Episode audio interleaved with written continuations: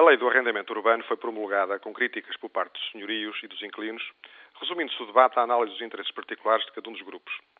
As consequências do congelamento das rendas ultrapassaram em muito os interesses económicos dos senhorios e dos inquilinos, conduzindo à ausência de obras de conservação dos edifícios, ao não pagamento dos impostos dos rendimentos que deveriam ter sido recebidos, à não atualização do consequente imposto municipal e à ausência de um mercado de arrendamento eficiente.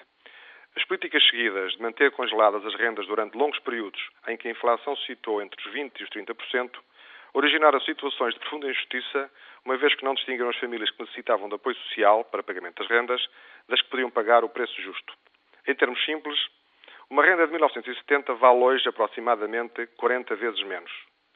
Vamos imaginar que também tinham sido congelados os preços dos transportes públicos, incluindo os táxis, imputando aos transportadores a obrigatoriedade de fornecerem os serviços sem receberem qualquer compensação pelo aumento de custo de vida. Teríamos certamente poucos transportes, uma frota antiquada, em más condições, altamente poluente e sem condições de segurança. Foi o que aconteceu com congelamento das rendas. Os edifícios não tiveram obras de conservação, nem podiam ter, porque os preços dessas obras não foram igualmente congelados, como não foram congelados os custos com eletricidade, a água, os elevadores, os serviços de limpeza, entre outros.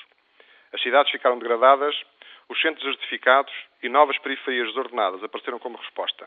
O Estado, em vez de assumir as suas obrigações sociais para com os mais desfavorecidos, à semelhança do que aconteceu com os programas de habitação social, ignorou, ignorou os cidadãos que viviam em habitações sem as condições mínimas, só porque lhes permitia uma renda baixa transferindo a responsabilidade social para os senhorios. As perdas patrimoniais para o país são incalculáveis.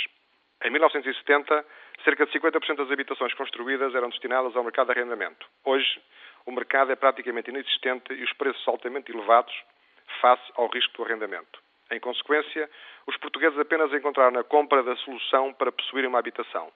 Somos o país com os mais baixos rendimentos da Europa dos 15, mas encontramos-nos em terceiro lugar na compra de habitação, com um período de endividamento que já ultrapassa os 40 anos. Em contrapartida, os empregos são cada vez mais precários e as pessoas têm que viver onde têm emprego e não podem esperar ter emprego no local onde vivem, o que justifica cada vez mais a existência de um eficiente mercado de arrendamento assente na confiança dos proprietários e dos investidores. Perante este quadro, qualquer alteração à lei do arrendamento produz fortes críticas. A lei está promulgada e a desconfiança é elevada perante algumas disposições na linha do passado. Contudo, importa preparar a regulamentação complementar que será determinante para restabelecer o que é essencial para o mercado, a confiança. Sem ela, mais algumas gerações irão continuar a discutir o problema até se resolver definitivamente com a morte dos senhorios e dos inquilinos.